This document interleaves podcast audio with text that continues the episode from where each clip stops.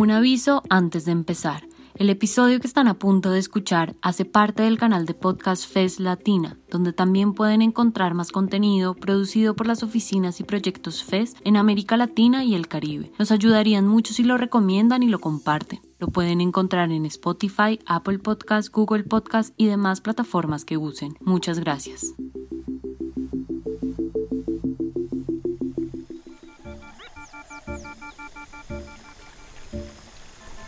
Comunicar es narrar, pero también es bailar, caminar, cantar, palabrear, compartir, tejer. Desde el proyecto de comunicación de la FES en América Latina y el Caribe, queremos abrir un espacio para pensar el quehacer comunicativo, pues creemos que hoy en día, ante las crisis, no vamos a encontrar ni solución política, educativa ni cultural si no escuchamos las múltiples y diversas voces que provengan de diferentes lugares y que se expresan de distintas formas. Por esto, creamos este espacio para pensarnos la comunicación desde el sur global, hecha desde y en el territorio. Bienvenidos y bienvenidas a Territorio Comunicación, un podcast donde ella, la comunicación, hecha crónica, sonido, conversa, historia y paisaje, es la protagonista. Cuando una persona muere en el Pacífico colombiano, sus seres queridos lo acompañan durante nueve días, con cánticos y rituales para ayudarlo en su tránsito fuera de este mundo. Pero, ¿qué pasa cuando los parientes y amigos no se les permite acompañar a su muerto, velarle, llorarle y enterrarle en tiempos de pandemia? En este episodio invitamos a Norma Londoño, Yamita, en colaboración con la productora chocuana audiovisual Recapture, quien nos habla sobre sus tradiciones alrededor de la muerte y el por qué a los cuerpos hay que velarlos.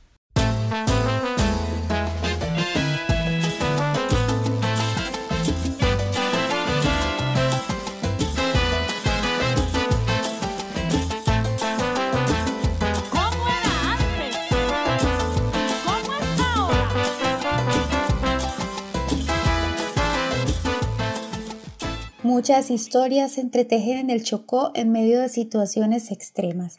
Hablar de cómo va la vida en esta región está ligado a contrastes entre cosas dolorosas y otras maravillosamente asombrosas. De esas maravillas chocoanas poco se habla, maravillas que muchas veces nacen de las cosas más dolorosas. Así que vamos a hablar de la muerte, porque a veces morirse no es el final de la vida, porque si no hay un velorio tradicional de por medio, el que se muere no podrá descansar en paz.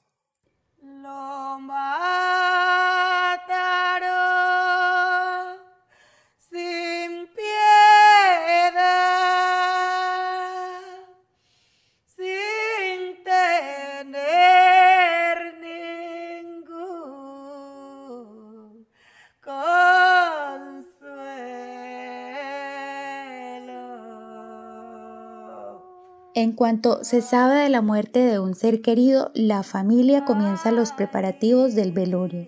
Se mandan a hacer y pegar los carteles que anuncian la triste noticia, en los cuales se escribe el nombre completo del o la fallecida, incluyendo su apodo o nombre de gastar, es decir, nombrándolo como cariñosamente todo el mundo le llamó en vida y como se le recordará. El velorio tradicional se realiza en la casa del difunto, a menos que por alguna circunstancia especial deba hacerse en otro lugar. Se adecua la sala ubicando el ataúd en medio de cuatro velones en cada punta. Debe haber un vaso de agua cerca porque las ánimas les puede dar sed y sobre un manto o telón blanco sobre el cual va un moño negro en forma de mariposa o la figura de mariposa realizada en algún material, telones o cortinillas de color morado, una cruz, flores y coronas, se conforma una especie de altar al que se le llama tumba. El difunto debe ir con los pies hacia la calle. Esto aplica en todos los municipios excepto en Condoto, donde el difunto queda mirando hacia donde esté la cruz.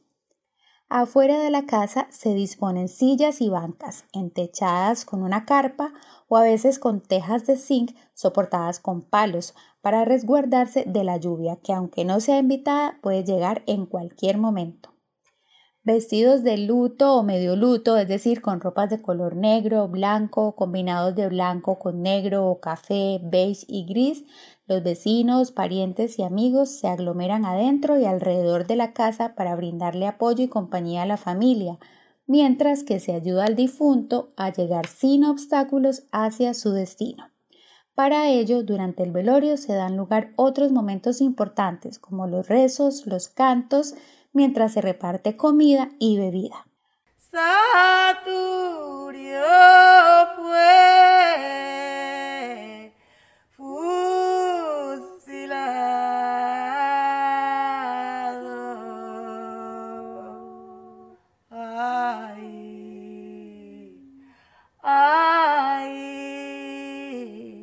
A las 8 de la noche comienza el rezo del primer rosario, luego otro a las 10, otro a las 12, otro a las 3 de la mañana y el último a las 5 de la mañana.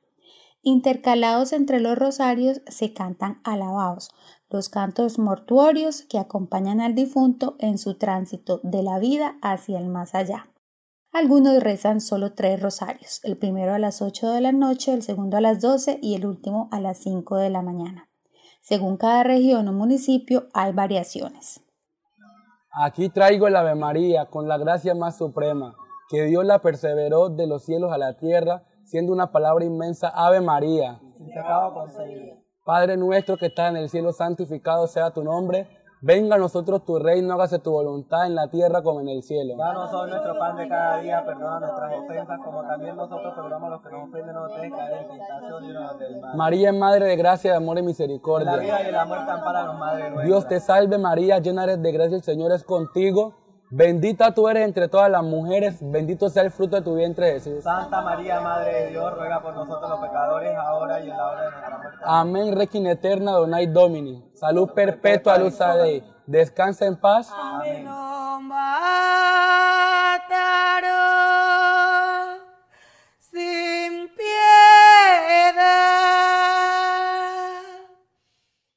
Los alabados, cantos fúnebres de los pueblos negros del Chocó, son los mismos arrullos y romances del Pacífico Sur de Colombia y su extensión hasta Ecuador y Perú. Nacieron de adaptaciones libres hechas del canon y del cantoral católico de las misas de los difuntos y los santos.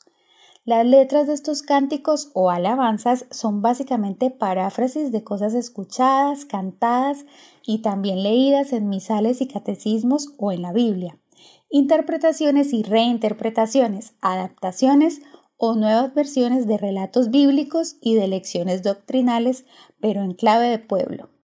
Se dividen en alabados mayores y alabados menores. Los alabados mayores son conocidos como santo dioses y se cantan a los santos.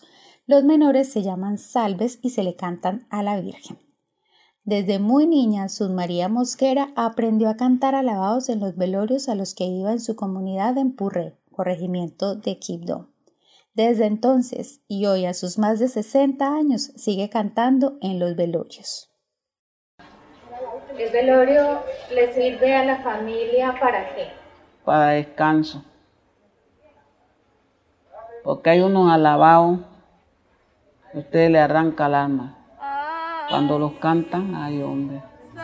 Uno llora porque llora.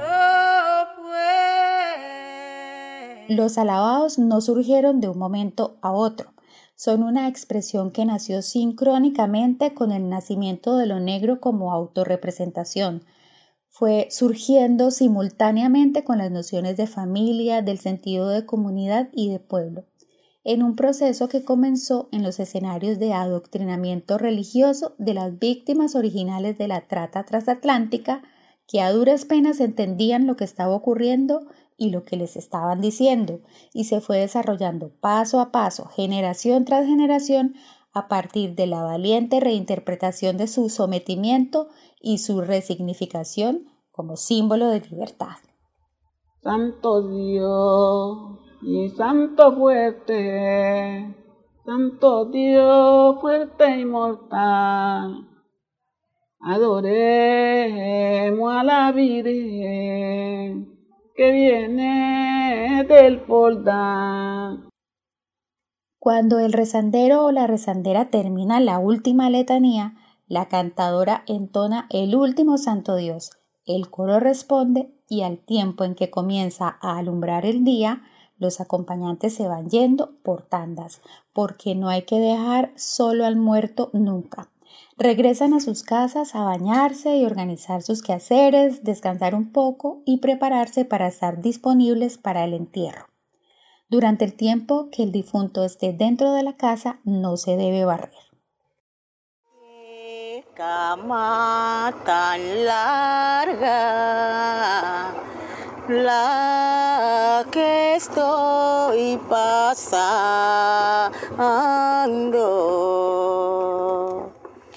Que antes de morirme ya me están llorando. Y hoy se va la noche chế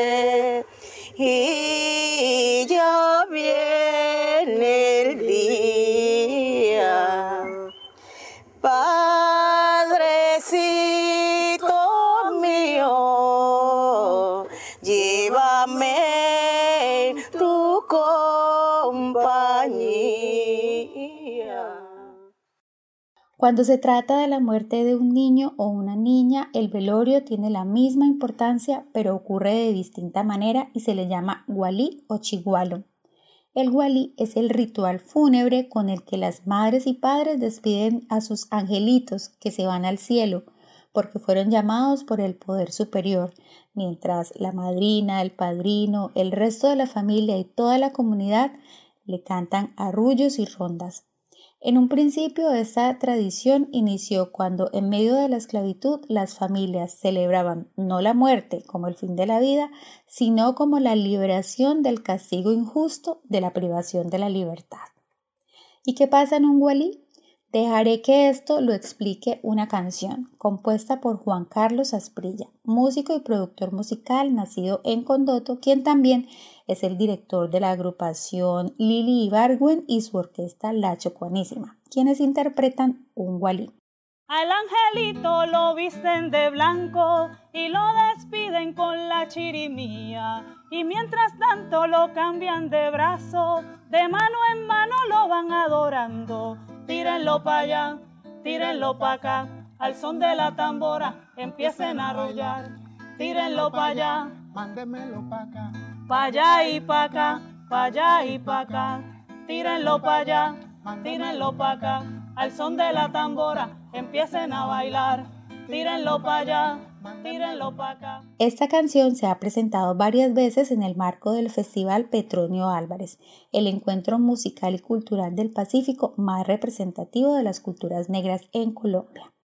Escribí esta canción en el, en el año 2000, en un Wally, y en ese entonces yo trabajaba en un colegio en, en Bogotá. Se las mostré a alguien que no pertenece a esta cultura y, se asombraban, pero ¿cómo? ¡Ay, qué tan malo! ¿Y cómo hacen eso con el niño? Porque la canción narra qué es lo que sucede. En un velorio se reza, se canta, se llora, se le brinda compañía al muerto para facilitarle su salida de este mundo. También puede haber juego de cartas y dominó. Los amigos recuerdan historias, anécdotas y hasta chistes. Se escucha música y a veces hasta se baila, según sea el sentir de la familia y de los más cercanos a la persona de la que se están despidiendo de este mundo. Una vez terminado el velorio, se acompaña al difunto al entierro, caminando por las calles desde las casas hasta la iglesia y desde la iglesia al cementerio cuando termina la misa.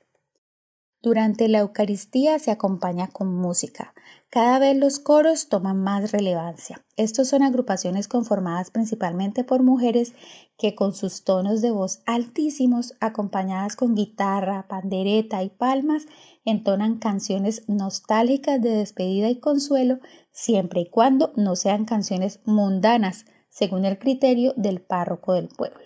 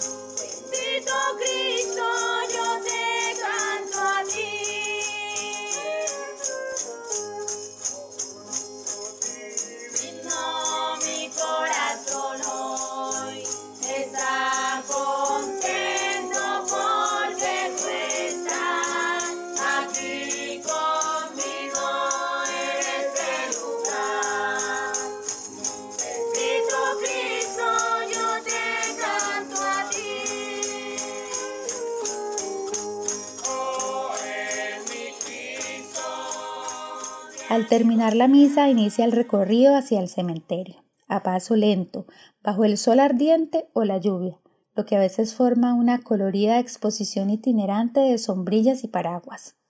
En municipios como Condoto aún se acompaña el recorrido con las marchas fúnebres. Las marchas son una herencia colonial que quedó de las bandas militares o bandas de guerra, melodías que se convirtieron en una expresión de la región, un ritual melódico para decir adiós.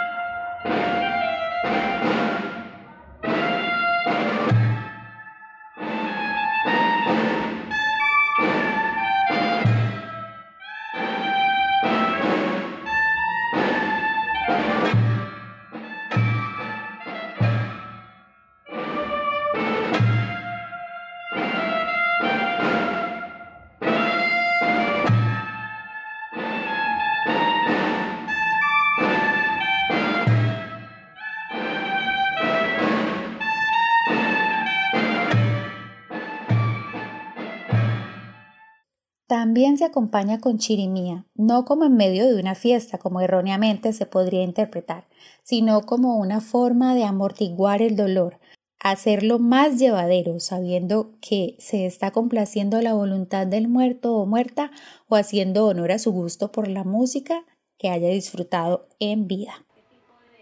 Sí, también, también. En el recorrido cuando vamos ya acompañando para, el entierro, vamos con, con canciones muy, pero muy, muy tradicionales, las cuales veíamos que la persona eh, se gozaba eh, mientras estaba en vida, ¿no? Entonces vamos con canciones muy tradicionales, como, como un tamborito, vamos caminando y todo el mundo va hablando y acompañando.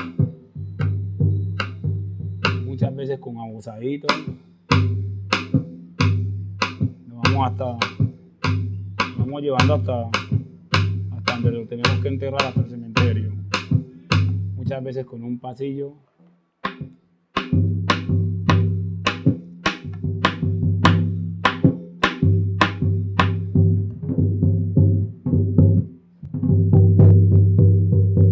Una jota, podemos ir con una jota, con una polca y, y boleros, y boleros, pero siempre, siempre instrumental, ¿no? Porque como vemos ahí casi nunca llevamos micrófono ni nada de cosas para la gente ir cantando, entonces siempre lo hacemos más instrumental. Así lo explicó Wilmar Martínez, conocido como Cole. Él es el director de la agrupación musical Zomba Cosó. Después de velar y enterrar al muerto, inician las novenas. Durante nueve días se sigue acompañando el tránsito del muerto hacia su nueva existencia allá a donde va a encontrarse con los ancestros, desde donde seguirá haciendo presencia en la vida de los suyos. Se reza, se llora, se canta, se escucha música, la música preferida de la difunta o el difunto, tal como en el velorio. No es raro que se oiga entonar a viva voz canciones de despecho, canciones de despedida para expresar el dolor inmenso de esta partida, como también se sienta el beat de la champeta, ritmo de alta acogida en los sectores populares, que ha hecho parte del relato de nuestras vidas y el trasegar de nuestros antepasados por los mares hasta llegar a la orilla de nuestros ríos.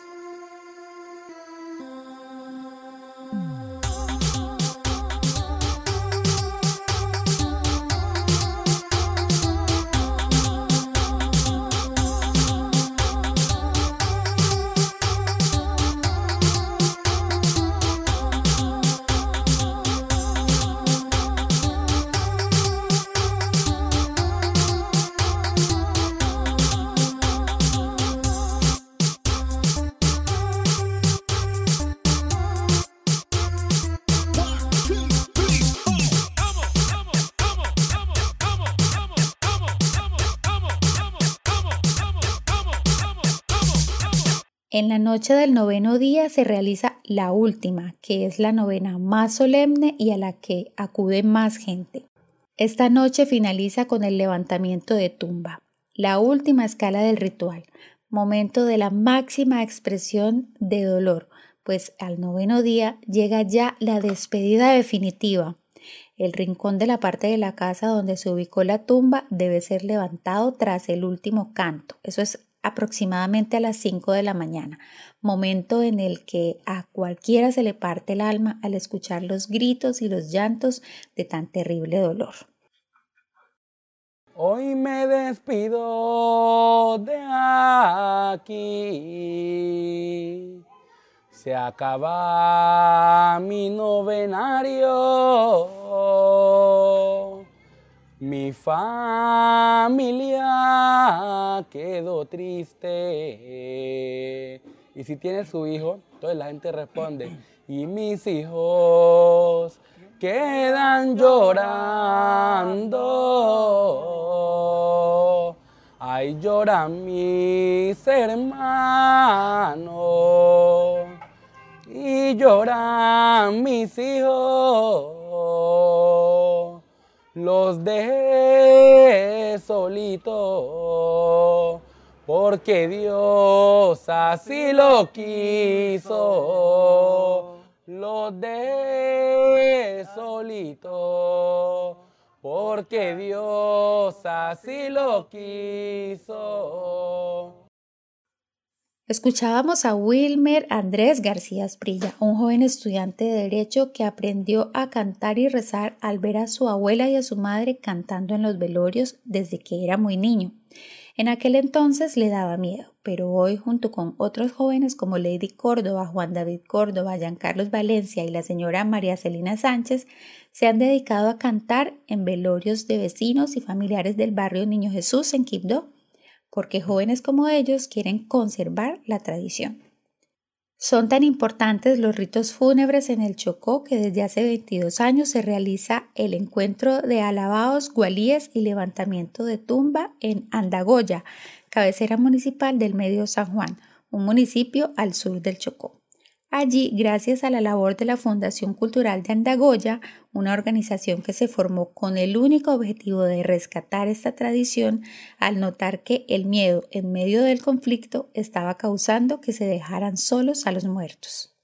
Al encuentro acuden anualmente delegaciones de adultas y adultos mayores y jóvenes de todas las comunidades del Medio San Juan para hacer muestras, charlas, talleres y reflexiones sobre esta tradición que es patrimonio cultural chocuano y patrimonio inmaterial de Colombia.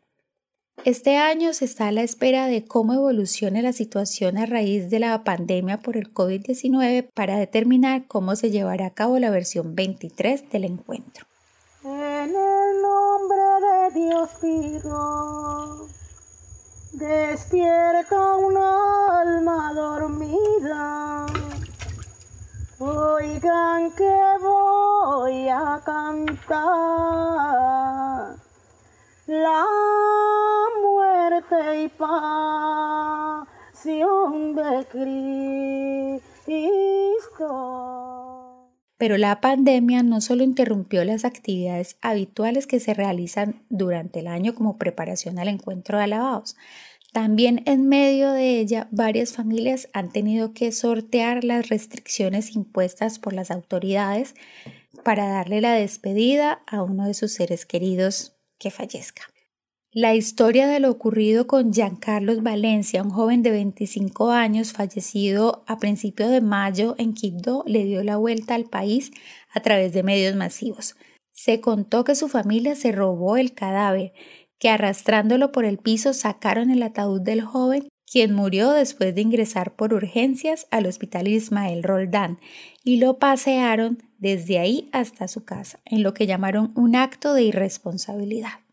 Giancarlos Valencia padecía de diabetes desde hace ocho años. El día de su muerte se levantó, comió y transcurría todo con normalidad. De repente comenzó a sentirse mal. Lo llevaron al hospital de primer nivel Ismael Roldán, donde dijeron que había sufrido una baja de azúcar. Lo remitieron al hospital San Francisco de segundo nivel, pero al llegar ya el joven había fallecido. Eran cerca de las 11 de la mañana. Fue enviado de regreso al Ismael Roldán, donde le informan a la familia que deben realizarle la prueba de coronavirus. Pasadas las 3 de la tarde, luego de una larga espera, la epidemióloga del hospital informa a la familia que no les podrán entregar el cadáver por sospecha de COVID-19, que posiblemente el joven había fallecido por eso. Por tanto, no podían hacerle velorio ni entierro. En Joana Cuesta Valencia, hermana del joven, recuerda lo que pensó en ese momento. Yo directamente hablé con ella y yo le dije, mi familia ninguno va a aceptar algo como eso. De hecho, ya la casa donde se iba a velar ya se había ido a arreglar, habían ido a abaratar la casa, cuartos y todo para hacer el velatorio, porque en la funeraria habían dicho que no se podía, porque supuestamente podía ser hasta las 11 de la, noche. Y nosotros siempre tenemos la costumbre de amanecernos con su muerto. Para la familia de Giancarlos ese dictamen era imposible.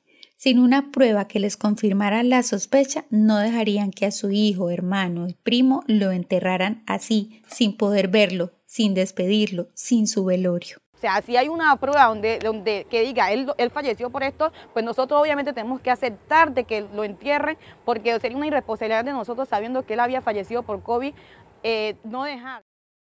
La situación se volvió tensa, la familia se rebeló y optó por sobre todas las cosas llevarse el cadáver, desafiando a los vigilantes y a la policía. Personas alrededor del hospital grabaron el momento con sus celulares y en poco tiempo el video se volvió viral y la noticia rodó por todo el país. Después de la travesía con el ataúd, llevaron a cabo la velación. Tal como su hermano lo merecía, dijo Enid, por lo que se siente tranquila. Definitivamente que sí. Y, aún más cuando nos llaman a darnos el resultado de la prueba que había salido negativa. Imagínense ustedes cómo nos hubiéramos sentido nosotros donde hubiéramos dejado que a él lo hubieran enterrado y después teniendo el resultado negativo en las manos. O sea, cómo nos hubiéramos sentido nosotros que ni siquiera lo hubiéramos podido ver sabiendo que él falleció de algo totalmente diferente a que fue el COVID. O sea, cómo nos hubiéramos sentido pésimo, porque nosotros somos una persona de, de creencias, de velar a sus muertos, como vuelvo y repito, nos hemos sentido totalmente pésimos. Realmente nosotros, toda la familia, y gracias a Dios, le doy gracias a Dios por la familia que tengo, que somos muy unidos. Somos muy unidos y, nos sentimos bien, nos sentimos bien, aunque con mucho dolor por todo lo que pasamos, pero nos sentimos bien porque le dimos su eterno descanso a mi hermanito.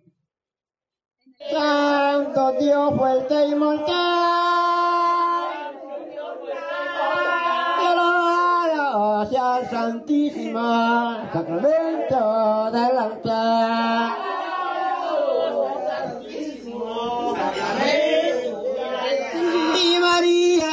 Concebida sin pecado original. Aunque la familia intentó contactar a las autoridades para dar su versión de los hechos, no los quisieron escuchar. Sin embargo, para ellas y ellos lo importante es que su ser querido está descansando en paz.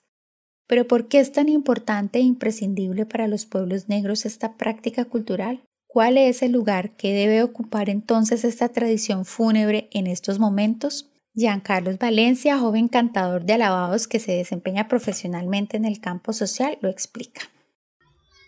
Para nuestras conmovisiones étnicas, los ritos mortuorios y todo lo que ello implica es la resistencia a una espiritualidad que viene desde África. Por eso tenemos esa conexión tan profunda con nuestros muertos. Es una forma de tramitar nuestros dolores, pero también es una forma de reivindicar al que se va con ese gozo y esa alegría, entendiendo que se va a encontrar en una nueva dimensión. Los rezos, los velorios, no solo son una práctica, es el valor agregado de estos pueblos que son negreros y que son étnicos. Eh, no poder hacer estos rituales eh, es satanizar y transgredir un proceso que ha sido histórico y anacrónico durante mucho tiempo en estos hermosos territorios. Por eso esa importancia y esa permanencia de acompañar al muerto.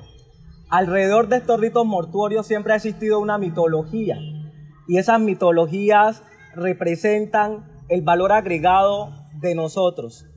Entendemos que frente a la situación de pandemia mundial, eh, es muy complicado que hayan aglomeraciones, pero para nosotros es sumamente importante por lo que representa, por lo que significa, pero también por esa nueva dimensión de ese ser que se va eh, a hacer este proceso de ritos mortuorios a partir de los velorios y de los alabados y de las últimas novenas.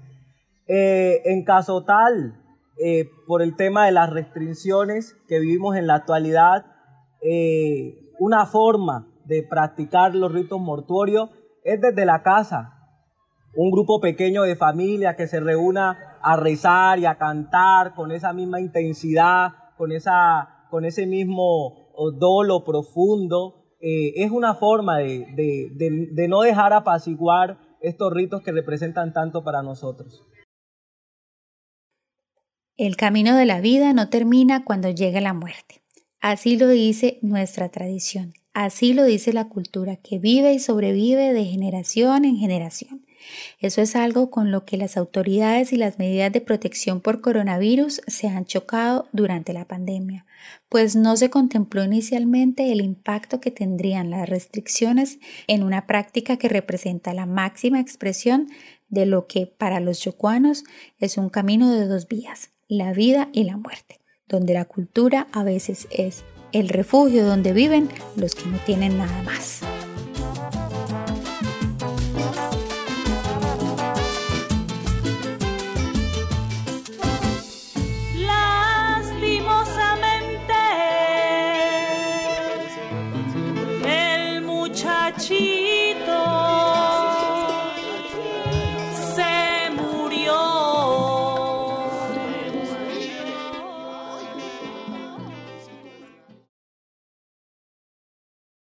Esta historia fue escrita por Norma Londoño, Ramita, producida en colaboración con Recapture. La edición y el diseño sonoro estuvo a cargo de Federico Serna González. Esto fue Territorio Comunicación. Muchas gracias y hasta una próxima.